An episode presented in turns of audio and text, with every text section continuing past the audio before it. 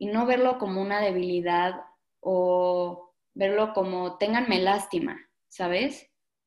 O sea, es aceptarte en tus peores y en tus mejores, porque una persona no es perfecta, una persona vulnerable, una persona rara, auténtica y un poco loca es lo que te hace destacar. Inadecuadas es un espacio para mujeres como tú y como yo. Como yo. Mujeres que se quieren cuestionar, que quieren aprender, que quieren crecer. Mujeres que buscan brillar de su propia manera y nunca dentro de un mismo molde. Mujeres que quieren esculpir su propio camino y romper sus propias barreras. Romper sus propias barreras. Y que creen que lo perfecto es enemigo de lo bueno. Me llamo Isabel Suárez y te quiero invitar a que tú y yo platiquemos de forma inadecuada. Bienvenidas a todas a este nuevo miércoles de Inadecuadas. El capítulo del día de hoy tiene un giro un poquito diferente a los demás. El día de hoy vamos a escuchar una historia y te voy a explicar por qué. Muchas veces en momentos de pérdida, en momentos de cambios, en momentos de crisis, momentos complicados, queremos acudir luego, luego a datos sólidos. Acudimos a ver qué dice la psicología, a ver qué dice el mindfulness, a ver qué dice la logoterapia, buscamos datos, buscamos estadísticas, y aunque todo esto es de suma importancia, muchas veces necesitamos escuchar algo real, necesitamos escuchar algo igual de humano, igual de cercano que nosotros. Y muchas veces esto se puede reflejar en una historia. Vamos por la vida con una bandera de que somos intocables, de que somos invencibles, y con base a esto vamos planeando, vamos estructurando, vamos visualizando una vida que según nosotros es la vida que nosotros tenemos que tener y es a lo que estamos encaminados. Pero estamos cerrados a que llegue el momento de cambio, a que llegue una crisis y se nos olvida que de un día para otro nuestra vida puede dar un giro por completo. Este justamente fue el acercamiento que tuve con esta invitada el día de hoy. Te voy a contar un poquito. Ella es una niña prácticamente de mi misma edad, a la que llevaba yo conviviendo bastante, sin saber que tenía una historia o una lección de vida tan grande que enseñarme. Un día ella se acerca conmigo a platicarme que era sobreviviente de cáncer de tiroides y empieza a contarme toda su trayectoria. En este momento me vienen a la cabeza dos cosas. En primer lugar, que no somos invencibles y que esa frase de a mí no me va a pasar es completamente falsa, porque nadie está exento de este tipo de cosas. Entonces, de nada nos sirve planear, de nada nos sirve agobiarnos, de nada nos sirve estructurar si estamos completamente cerrados a estos cambios. Y en segundo lugar, nunca sabemos la batalla por la que está pasando la persona de al lado.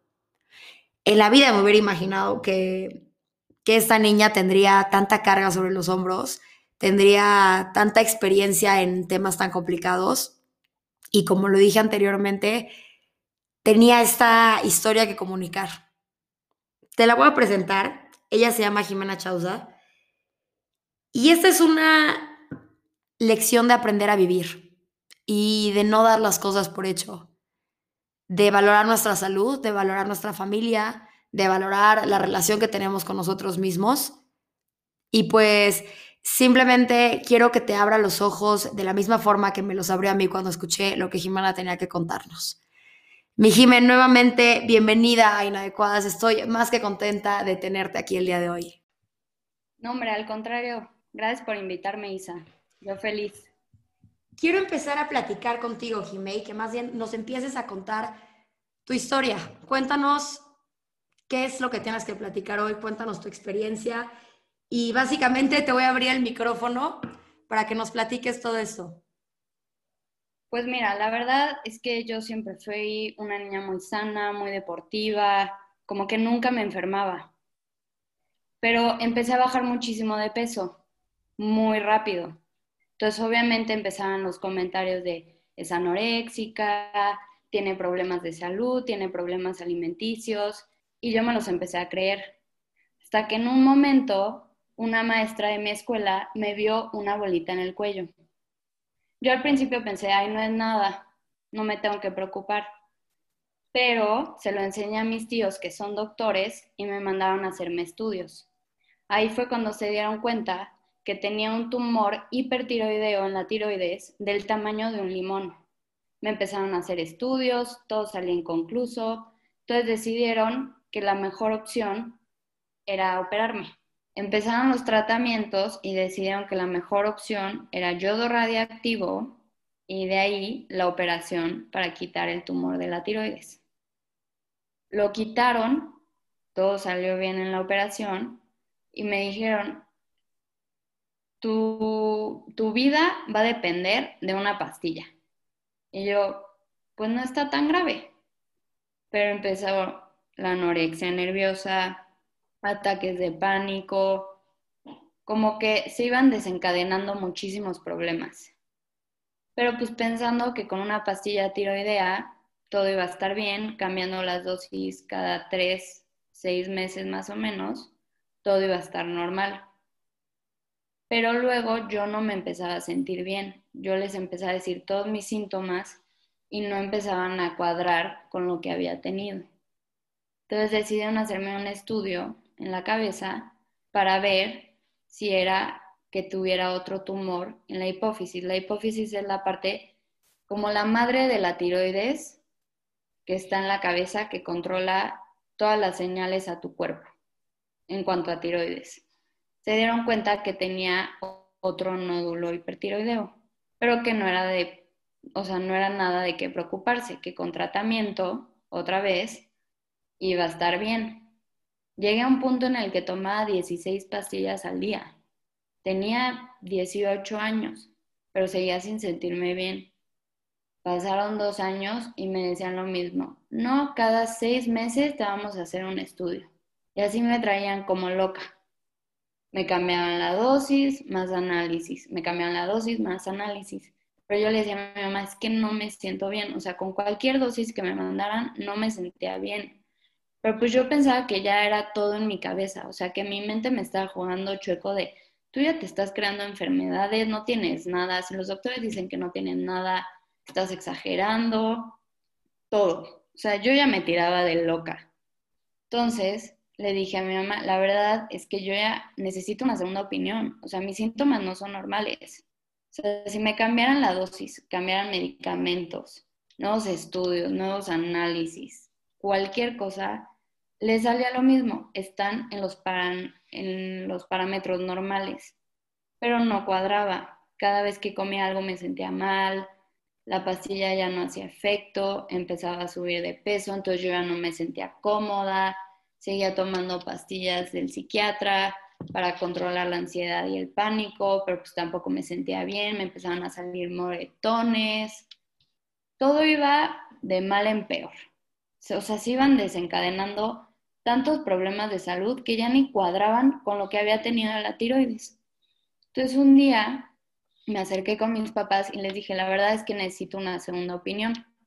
Y mi papá en ese momento estaba conociendo a un doctor y le dijo, oye, ¿le puedes recomendar a mi hija a un ginecólogo para ver si no es más de este ovario poliquístico o cualquier otro problema? Fui con este nuevo doctor, le empecé a decir mis síntomas y me dijo, Jimé, es que aparte de que no tienen un control de tu tiroides, bueno, de la mitad de la tiroides que me dejaron, tienes ovario poliquístico, tienes dos tumores en el pecho. O sea, se iban acumulando más cosas que ya tenían sentido. Pero todavía no encontraban qué pasaba con mi estómago, porque cada vez que comía todo me caía mal, este, me entraba pánico de ir a restaurantes porque sabía que si pedía esto me iba a sentir fatal, entonces me volví obsesiva con la comida y era recaer con la anorexia. Entonces mis monstruos era como no anorexia otra vez, no, o sea, me entró un pánico impresionante. Entonces ese mismo ginecólogo me mandó con una gastroenteróloga. Esa gastroenteróloga me dijo, no, no me cuadra esto, no me cuadra esto, te tengo que hacer un estudio para ver si no tienes un tumor en el colon, que ese era como el peor escenario. Me hago ese estudio, no salía nada. Te vamos a mandar pastillas. A la semana le marco y le digo, Vico, estoy llorando del dolor, no puedo respirar, traigo una distensión abdominal horrible, no podía dormir del dolor, no podía pararme, hacer ejercicio era una tortura, me dolía la espalda, me dolía, me dolía todo, o sea, en general me dolía todo. Me dijo, bueno, te voy a mandar este tratamiento, dale cinco días y si no te sientes bien, me marcas. Al segundo día, acaba en urgencias. O sea, el dolor y la distensión abdominal era inexplicable. O sea, tenía una inflamación desde el tórax hasta, hasta el ovario, literal. O sea, todo lo tenía inflamado. No me entraba agua, no me entraba comida, no podía respirar. No, o sea, ¿cómo te explico que fueron las cuatro horas más feas de mi vida?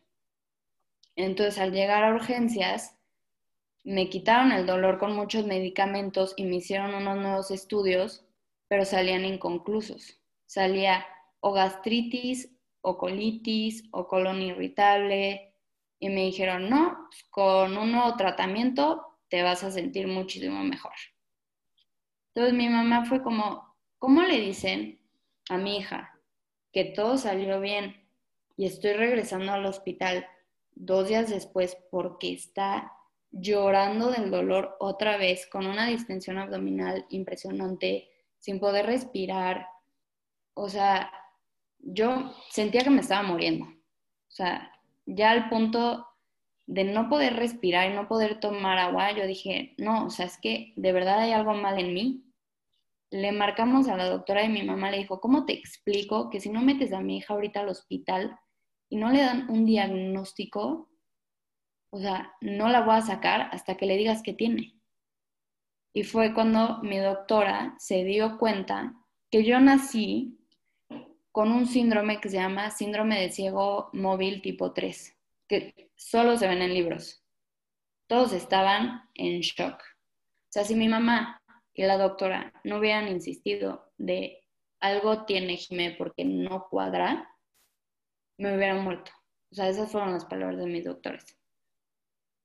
Entonces ya entré al hospital, me quitaron los dos tumores del pecho, me cosieron todo el colon y me quitaron el apéndice para ya poder tener una vida normal. O sea, literal acomodarme todos los órganos pero por ser tan raro, pues todo el mundo lo tiraba a colitis, gastritis, este, ansiedad, o sea, no le daban tanta importancia como deberían. Realmente no fue fácil, tenía 16 años, apenas estaba empezando a ser mujer, se podría decir así. O sea, mi vida era estudios, análisis, nutrióloga, o sea, hubo un punto en el que llegué a tener seis doctores o sea, me volví muy miedosa a la vida, porque era incertidumbre tras incertidumbre tras incertidumbre. Jimé, te dan este diagnóstico, tu reacción es enojarte, tu reacción es arrancarle con un lado positivo de un jalón. ¿Cómo es el proceso emocional que tienes dentro de todo esto? La verdad es que al principio toqué fondo. O sea, escuchar que tienes una enfermedad te afecta de cualquier manera. Y yo sabía que por parte de la familia de mi mamá era muy común que hubiera cáncer. Entonces, mi primera reacción fue tristeza.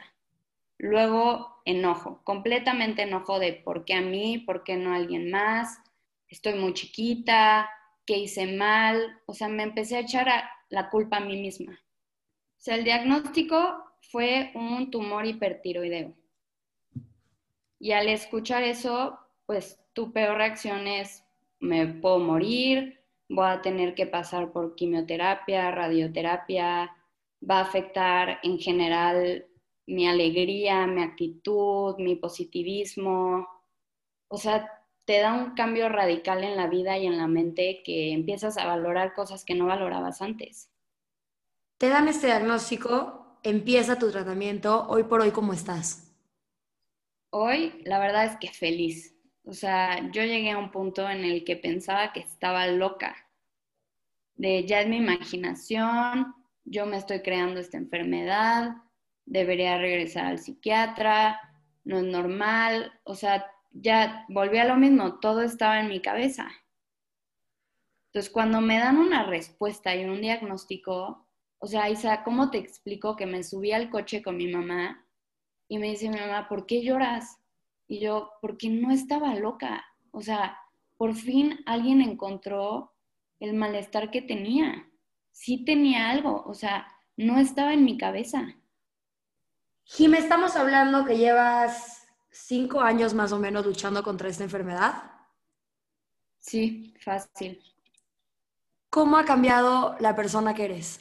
No solamente en un sentido de la madurez natural que tiene una persona durante cinco años de crecimiento, pero ¿qué vino a enseñarte este proceso? ¿Qué vino a enseñarte esta enfermedad?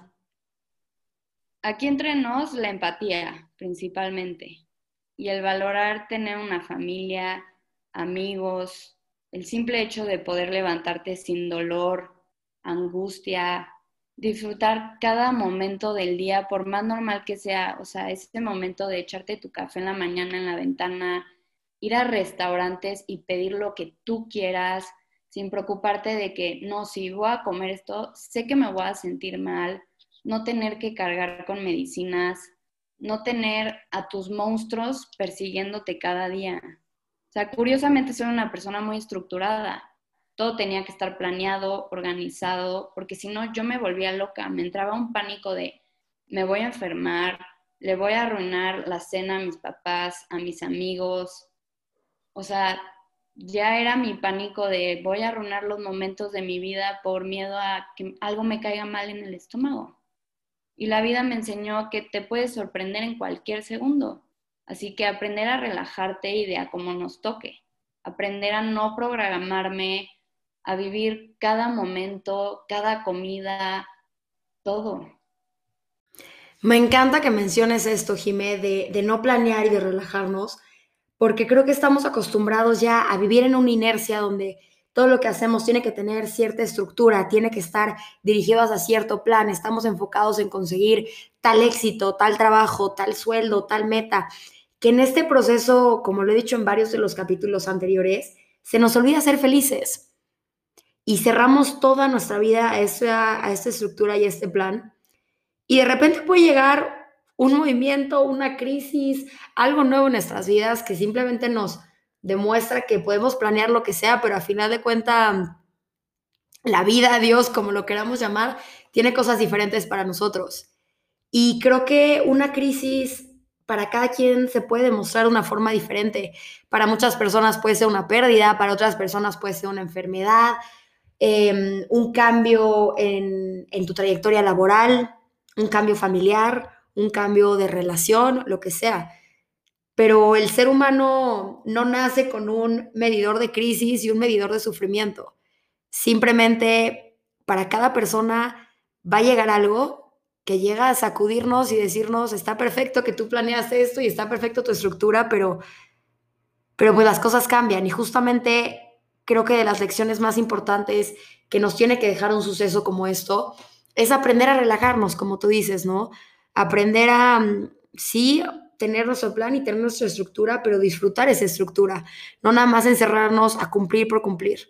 Y con esto yo me relaciono contigo de manera enorme porque yo toda la vida crecí de manera perfeccionista, de manera ansiosa, de forma que me quería comer todo el mundo de un jalón, pero no sabía ni por dónde empezar, entonces tenía que estructurar, planear y me estaba volviendo prácticamente loca. ¿Qué pasa con la mayoría de nosotros? Llega una pandemia como esta, que para muchos esto fue su crisis, nos sacude por completo y nos obliga a reestructurarnos. Y llega a darnos una lección enorme de que pues, tenemos que frenar y tenemos que relajarnos y tenemos que disfrutar y tenemos que aprender a no dar las cosas por hecho. Desde no dar nuestra salud por hecho, desde no dar nuestras relaciones, nuestra familia, como tú dices, desde aprender a disfrutar una tacita de café en tu mañana y ser feliz con esas cosas y siento que es muy, muy, muy fácil que se nos olvide y no deberíamos de requerir de una crisis o de un evento grande para recordar esto. Creo que es un trabajo que tenemos que hacer todos los días y básicamente yo creo que esto se resume en, estar presentes, en aprender a estar presentes en la situación, a no dar las cosas por hecho y a disfrutar de los procesos. Y está bien planear, pero en el momento en el que dejas de disfrutar el camino que estás que estás haciendo, en la estructura que te metiste, creo que ahí el plan, sin importar el éxito, no va a valer absolutamente nada.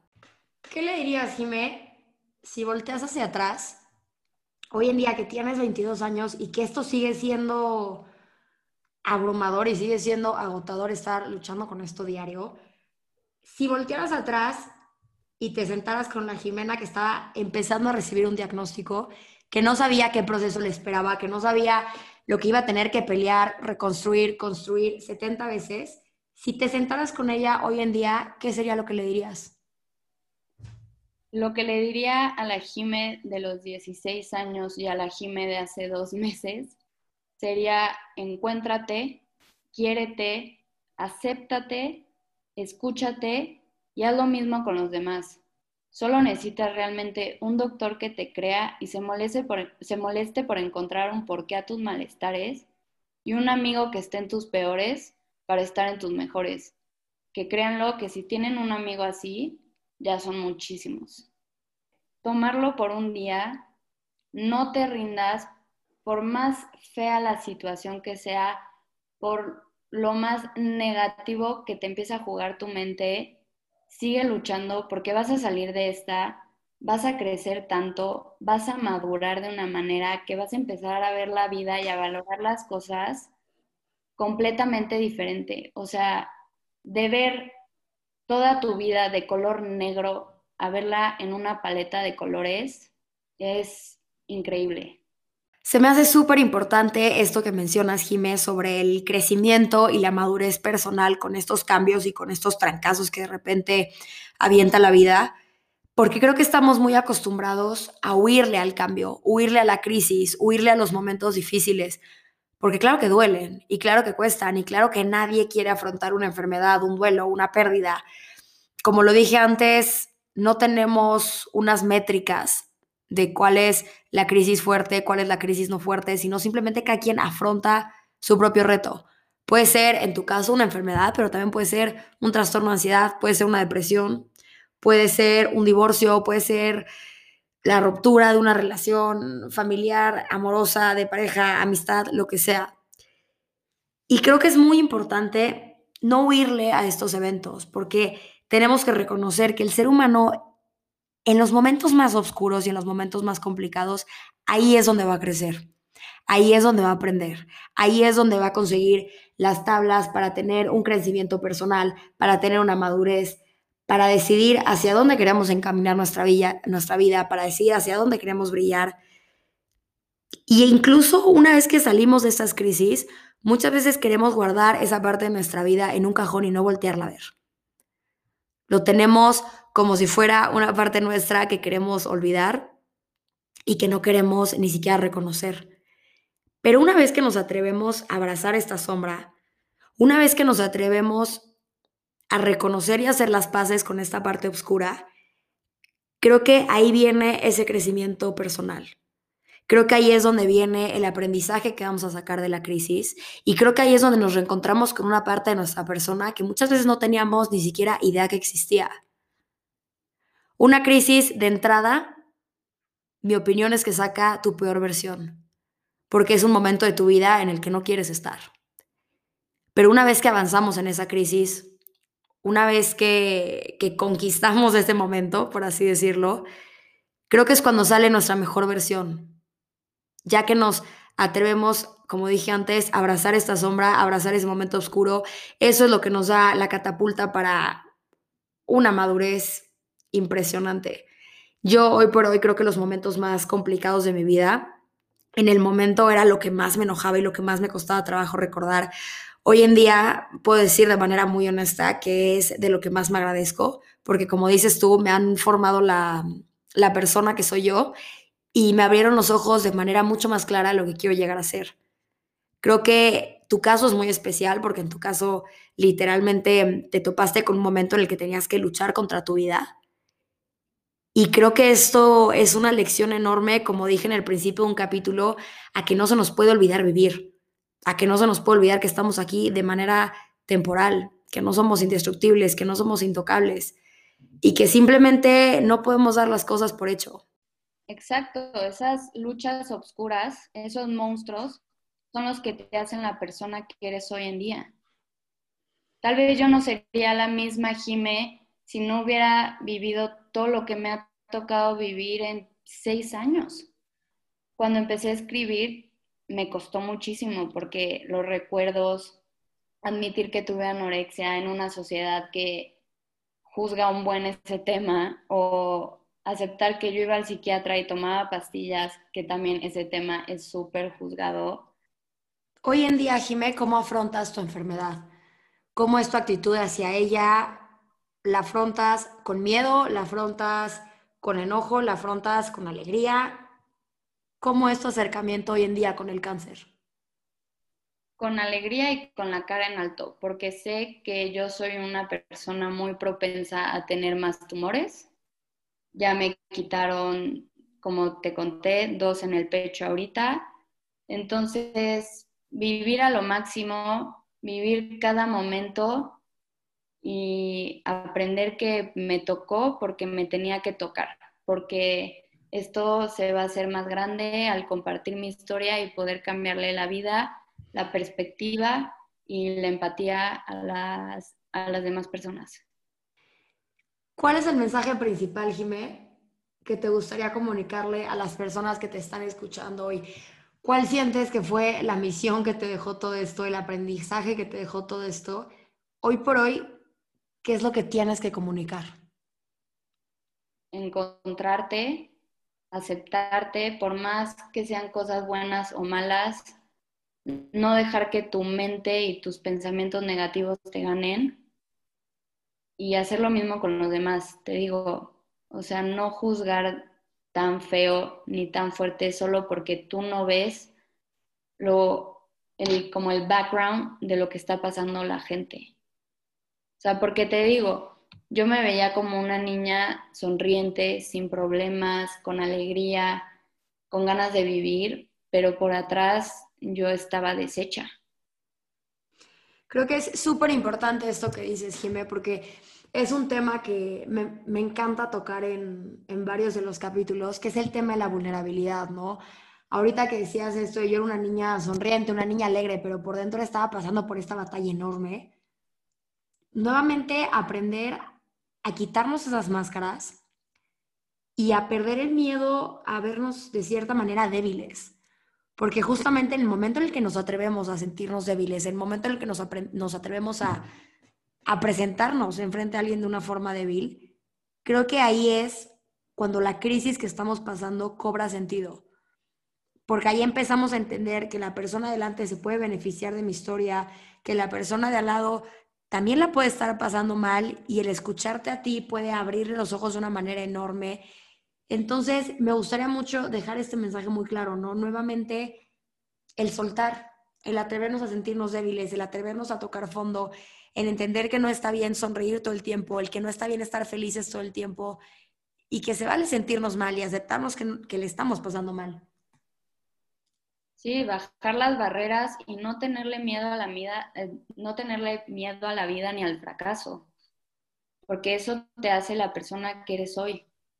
O sea, yo era una persona llena de barreras, por más que no las mostrara, las tenía súper, súper, súper altas y no había manera de que yo las bajara hasta que me empecé a aceptar, aceptar a mi cuerpo, aceptar que tuve anorexia, aceptar que pasé por todo esto y no verlo como una debilidad o verlo como ténganme lástima, ¿sabes?